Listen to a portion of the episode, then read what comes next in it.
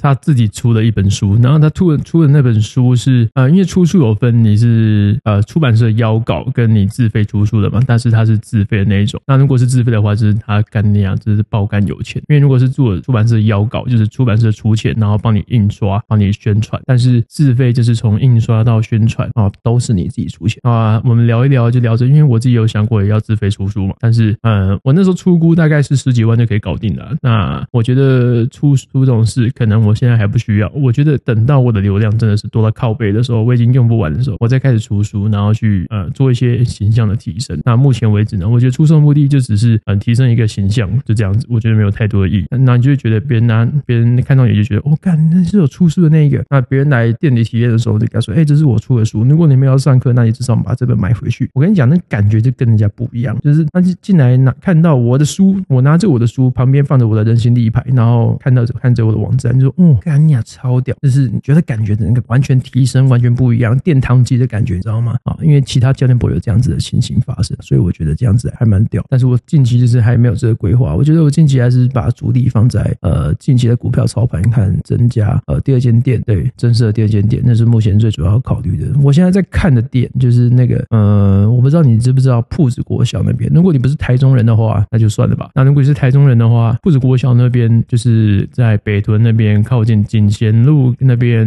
锦贤路嘛，对，反正就是那周围那附近，除了我的学生很多都住在那附近之外啊，那边的住户也是非常非常的多，不管是透天还是公寓大楼，那边都有很多的住户需求可以让我满足。然后当当我正在寻找的时候，呃，不好意思，我打了一个两个。当我在寻求这些东西的时候，寻求地点的时候，真的是发现干一位难求。我想买，但是真的是不好找，你知道吗？就是都是住家，没有那种透，没有那种店面。如果有的话，也是干爆干贵，买不起。那如果要租的话，也是干爆干贵，租不起。像我现在看的就是有几家，如果真的是要店面的话，你猜多少钱？先给你猜三秒，一二三，好，随随便便都是十万起跳。然后我在，然后我在找那个什么比较便宜一点，最便宜是四万五，四万五还是三？哎，没有的，没有四万五以下的，所有的店面都没有四万五以下，在北屯。但是在我现在这个地方中区啊，这附近其实四万五的店面比比皆是，尤其如果你想找店面的，在那个民权路那边，干的均匀价都是两万多块而已哦，店面两万多块而已，靠北，而且还比北屯的大。所以说我真的是觉得唉，当房东真好赚。你他妈的，我算这个，我今年不要算去年，我就算今年，因为我开一年半，今年我的钱已经是全部交给房东，你知道吗？像我一年如果假设店的营业额如果是现在已经两百万，如果超过，如果是我假设预设可以到三百万、四百万的话，我你一年要缴那个什么租金，就是三万乘以十二，三十六万，我一定要转缴三十六万出去，靠北，你他妈的真的是那缴完之后还要缴完房租之后还要缴税，还有管理费，你娘嘞，干真的是一堆有的没有要缴。当房东真的很赚，就是我真的觉得是赚到钱就赶快去买房子，然后赶快把房子租出去，那以后就什么事不用做。但是现在的房价就是在一个比较相对来说比较低的位置啊，但那个卖方也比较弱势，现在是一个买方比较好谈价格的时候，因为也是那个平均地权条款也上路了嘛。如果你最近想要看房子的话，最近可能会有很多很多人想要卖房子，但是你卖房子，它其实房子的东西就是很屌，是屌在哪里？它就算今天的市价低于行情了，哦，他还是很多的屋主还是会选择不卖。那没关系啊，我就再跟你熬个几年，反正五年之后那个景气循环回来，房价还是会涨。基本上房价就是每五年就涨一轮，就翻倍一次，每五年就翻倍一次。那这个是买房子真的是不止保值，真的是超赚，赚到靠边。那我自己也是有在想说，今年真的是可以买一间，但是真的是要卡好多钱在那边，因为你卡很多钱，虽然他会帮你赚，但是你中间你会就是没有，你会丧失很多流动性，你知道吗？你知道做公司最呃做公司之后，你就会开始对各种的经济名词都开始越来越熟悉，像是流动资产。如果你今天是去买房子，像是流动资产跟不动产，流动资产就是你可以现在就可以手上有的现金可以直接拿来花的嘛。如果你突然有个东西要缴，你就需要流动资产啊。但是不动产你没办法一下就把钱拿出来，像是你买房子不动产，你如果今天要把钱搞出来，你至少要等到一年后，一年后你的房子不一定有增值，那通常会增值啊。如果增值，你可以把它贷出来，你可以贷的比原本的钱还多，你有更多的流动资产可以用。但是你要压着一年，你们一年要确保不会有任何风险发生。所以说，这是我觉得呃现阶段买房子唯一会遇到的风险，但也没有算是很高的风险，所以我就暂时就先扣着，主要还是放在拓展自己的事业上，就是先租。但是你知道吗？刚刚电脑不小心就是关起来，但是我讲的很自在，你知道，我已经进入了一个心流的状态，所以刚刚有很多东西就是我讲的超嗨、超开心，但是就没有录进去。然后我会呃再讲一遍嘛，我不知道我讲不讲得到，反正就试试看吧。如果真的是讲得进去呢，讲得进去；讲得回去就讲得回去，如果讲不回去就算了。哦，我这样跟你讲，这一天发生的一件事情，虽然也不是这一天呐，应该是几天前发生的事情。几天前，几个礼拜前，那天是我们我跟我女朋友去吃火锅，然后那天下大雨，下到我们原本是开心的，因为那天我们约好了出去玩，就是那天已经确定是要出去吃饭，然后住在外面。那住在外面就是，但是我们房间还没订好，我们想说当天订应该是有位置，虽然那当天订已经是最贵，但是就是懒，也想说不一定真的会出去，就是预留说要出去，但是真的要出去吗？还不确定，所以房间先没有订，但是吃的东西先订好了。那那天我们就兴高采烈的结束我们早上的课程之后，要准备去去吃去嗨嘛。那天气很好，超赞的，骑车出去干娘下大雨，下多大嘞？妈的倾盆大雨，妈跟八八风灾一样，莫拉克风灾一样，那是差点要把人家全部淋湿，就是人已经全部淋湿了，你知道吗？湿到什么程度呢？是我的底裤、我的内裤、我全身妈的跟泡水完一样，下游泳池起来一样，然后我就冷冷的坐在那个火锅店，妈的冷气开超强，然后就坐在里面被吹，吹的很冷，然后就是然后等菜又等很久，那东西上超慢，怎么会有东西上这么慢呢、拜托，到底是怎样？他说现做，但是现做，你看我们已经等半小时，东西都还没上来，那当下心情真的是很靠北，那是阿脏，然后然后我的脸色也不太好，那么女朋友也觉得她月经来，所以她也很容易心情不好，然后看到我脸色不好，心情也不好，然后就开始开始生气，然后傲嘟嘟开始要那个哭，因为他超爱哭，他是世界上最爱哭的人，但是为什么哭呢？啊，不一定，有时候我也不知道答案，有时候甚至连他自己都不知道为什么他爱哭，反正就是他会觉得说，我靠，我们现在就是觉得呃心情很不好，那吃完就草草吃完结束，但我们也没有吵架，我们对彼此的共识是不要吵架，因为吵架很累，所以我们就出去，呃，就是我们下一个部分就是要去找个饭店住一下嘛，就是过一下那个假日的感觉。那我们在出去的时候雨已经停了，我们就在那个门口去想说要订哪一间，虽然雨小一点点，因为雨不是停，雨小一点点，但是雨还是没有小到可以自由的骑车移动，因为我们都骑车。那我们在移动的过程中，还没没有，我们在找饭店的过程中，就是想说要不要就近解决，但是他的东西又放在家里，对，他的东西永远会放在家里，所以我们还要回家一趟拿东西回去饭店啊。所以到底是要离这样讲好，我们吃东西的地方在南屯，我住的地方在中区。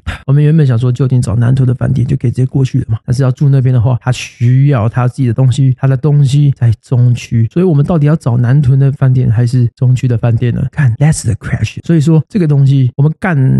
在那边撑了大概十几分钟才订到一间饭店，那那间饭店在上面看起来图片是不错的，照片是不错的，评价也没有很差，那就想说去住。一进去就是挺好吃的，一进去就觉得哇，干妈的这地方好旧，里面的房间不会是呃就是很旧那种感觉吧？哎，结果一进去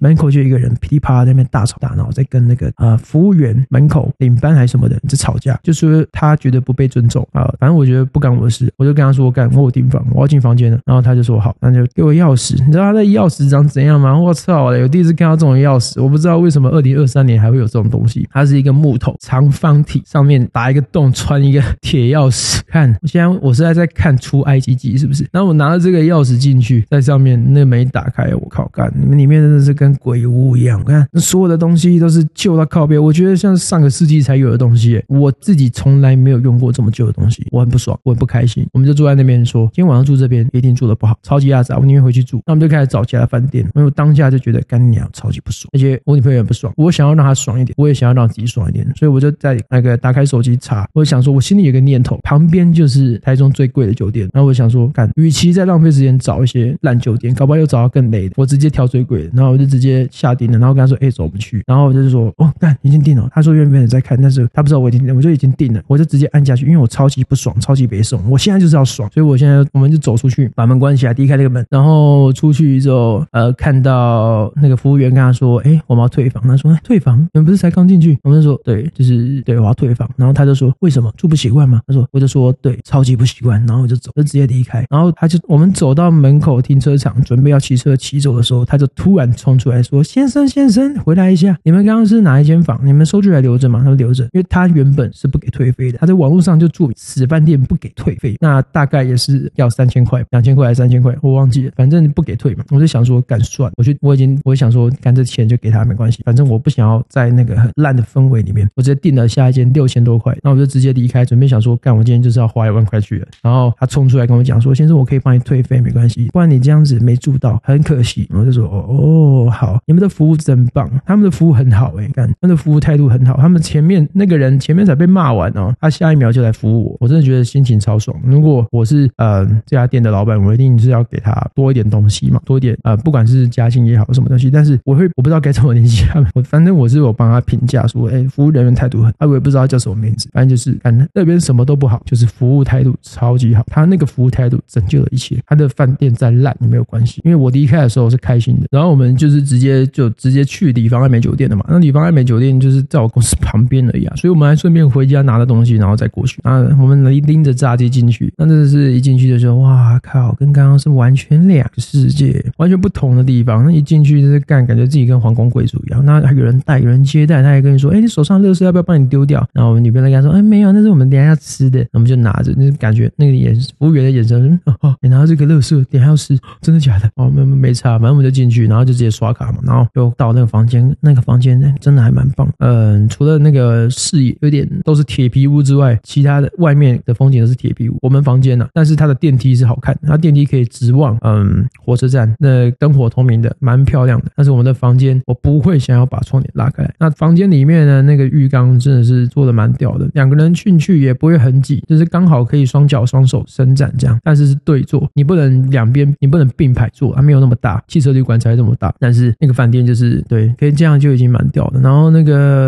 设施啊，它的干湿分离，它的那个啊、正常我觉得都要干湿分离了。然后它的那个那个马桶跟那个它的淋浴间都很大间，那个厕所跟淋浴间都很大间。然后那床我们是订四人房，因为没有双人房了，我只能订四人房。虽然比较贵，但是没有办法，就剩那一间了。我们最后一个订到的，我也觉得我自己超幸运、超棒的，感谢神。反正就是订到。然后那天就是过了一个很呃很烂的下午，但是很棒的晚上。然后那个晚上呢，我们就想说，哎，它不是有 buffet 嘛？底下那个饭店都有那个嘛，他们专属的餐要吃嘛。但是一个人去问了，一个人要一三八零，两个人这样子就是多少？两千六、两千七耶，不要了，算了。我们一个人一三八零，我们光是一三八零这一个数字，我们用 Uber E 就可以叫到饱到吐。我就跟他说，我就这样说服他，他就被我说服了。啊我们就在房间，然后叫了三家 Uber E，加起来也不到一千块，所以就很爽的过了那个晚上，吃到饱到快吐，然后就睡觉。隔天，嗯，隔天起来就是吃早餐嘛，因为他很喜欢吃饭店的早餐。我自己是觉得，嗯，都大同小异，但是他喜欢那个，他喜欢那种各种面包拿来涂果酱那种感觉，所以他就去那，他就去涂他的果酱，然后我就去找哇各种肉类，我一定是找肉的嘛，我是肉食性动物，我只吃肉，然后菜偶尔吃，可能两年一次吧，反正就是去找各种好吃的肉，然后就是啊，哎，我发现他的东西很适合健身的人吃，哎，他的每一项食物都是嗯，蛋白质含量高，碳水含量低，然后它没有什么很额外的调味，它是原型食物居多，所以说如果你是健身的人，你来台中玩，蛮推推荐你住那一家，因为你早上就还不错的东西是。对，他的健身房，干你啊，我的健身房屌输他的健身房，他健身房好猛啊！唉，看到自己都惭愧，资本主义真是靠北，我真的觉得我被资本主义按在地上摩擦啊！这件事情就讲到这边，大致上我们就是在里方爱美酒店过了一个很棒的一个体验，但是就是那个体验棒，其他体验都没有很 OK。好的啦，现在的时间已经是半夜十二点了，我要回去睡觉了，好累哦，靠北，晚安。